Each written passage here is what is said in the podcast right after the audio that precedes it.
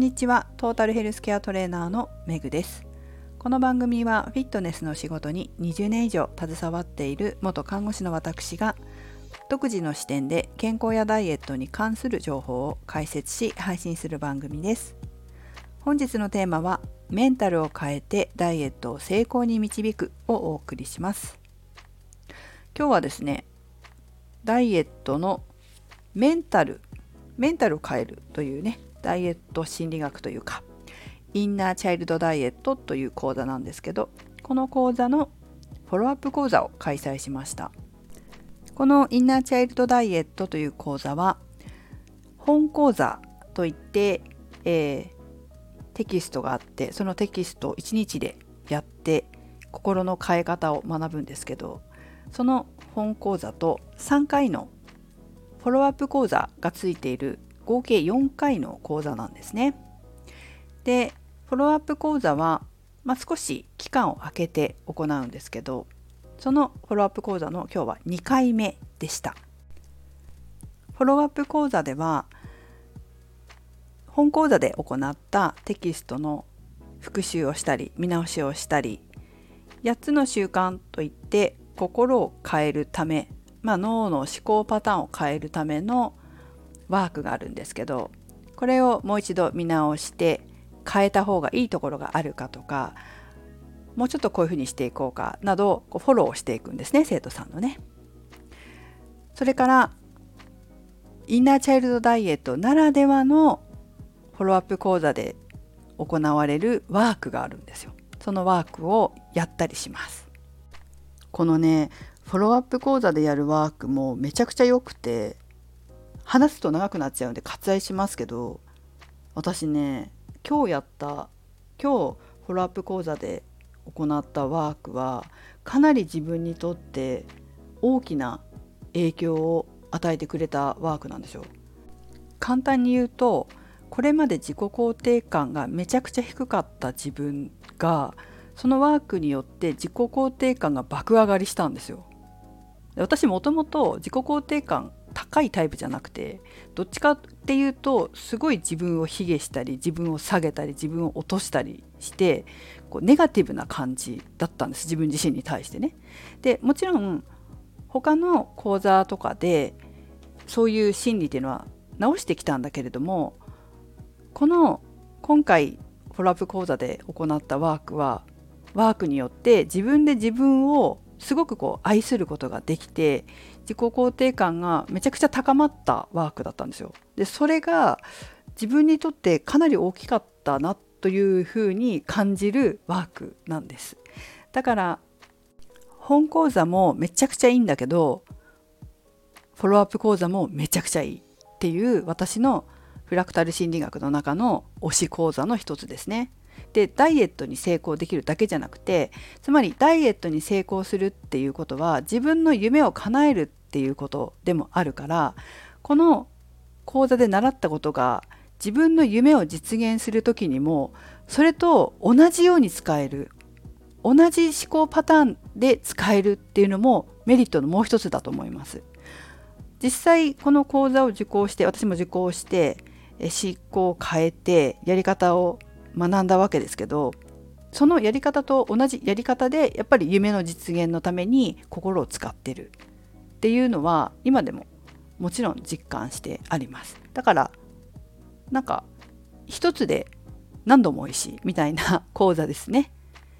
はい。ということでそんなインナーチャイルドダイエットではありますが今日の受講生様から感想をいただいていたので皆様にもシェアしたいと思います。さあどんな感想だったかと言いますと体重が増えると感触を起こしていた自分と決別できかけていると気づいた。これが自分のダイエットの邪魔をしていたのでこれからは自分を信じられると思います。これに気づけたのはこのフォローアップ講座があったから。フォローアップ講座があってよかったというふうにおっしゃってました。ちょっと解説をしますね。まず体重が増えると感触を起こしていた自分と決別できかけてるっていうふうにおっしゃってましたがこれどういうことか分かりますか？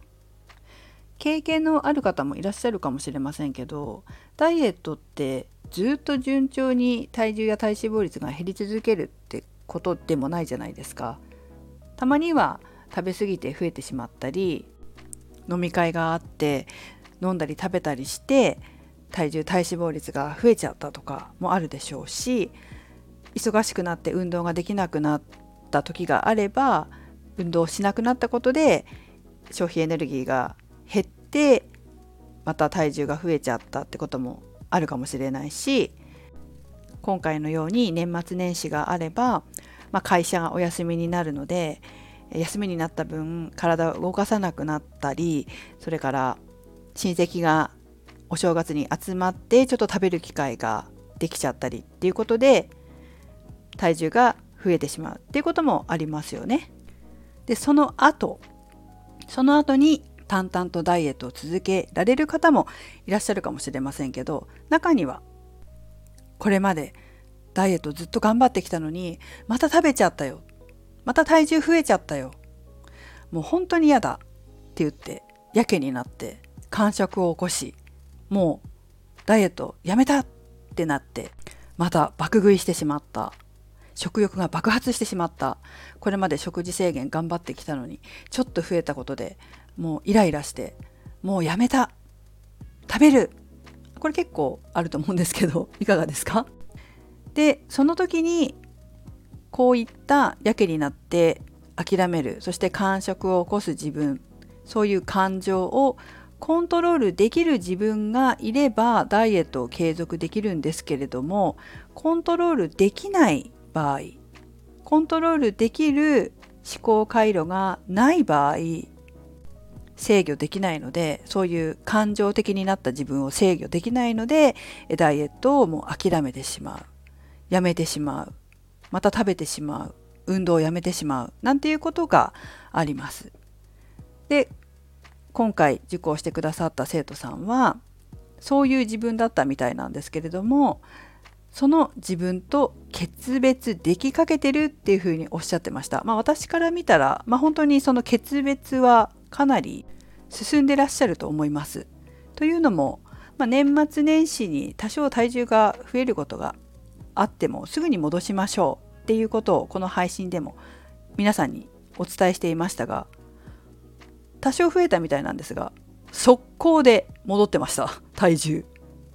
ら戻せたわけですよね。コントロールしてちゃんと。諦めないで。だからある程度コントロールできる自分になってきてると私は見ましたね。まあもちろんこれから油断はならないしコントロールできる自分っていうのをもっと増やしていくっていう必要はあると思いますけれどもまあ修正、えー、思考の修正っていうのはかなり進んでらっしゃるんじゃないかなっていうふうに思います。それからもしね感情的になったとしてもうまくいかないことで感触を起こしそうになってもでも諦めるっていう選択肢がなくなるっていうことも大事だと思うんですね。諦めるという言葉が自分の心の辞書からなくなるというふうにでも言いますでしょうか。これも大事だと思うんですよ。結局諦めたら終わりで諦めないでまた頑張ろう頑張ろうってやっていれば必ず減っていく、まあ、やり方が間違ってなければだけれども必ず減っていくのでそしたらそのうち成功していくじゃないですか。何よりもやめること。これがダイエットには良くない。継続するっていうことが大事だから諦めなければいつかは必ず成功しますんで。やり方が間違ってなければねさっきも言ったけど。なので諦めるっていうことがなくなったっておっしゃったのも本当に素晴らしいことだなって思います。それからですねこういうネガティブな自分と向き合うのって結構辛い時もあるし傷つく時もあるんですけど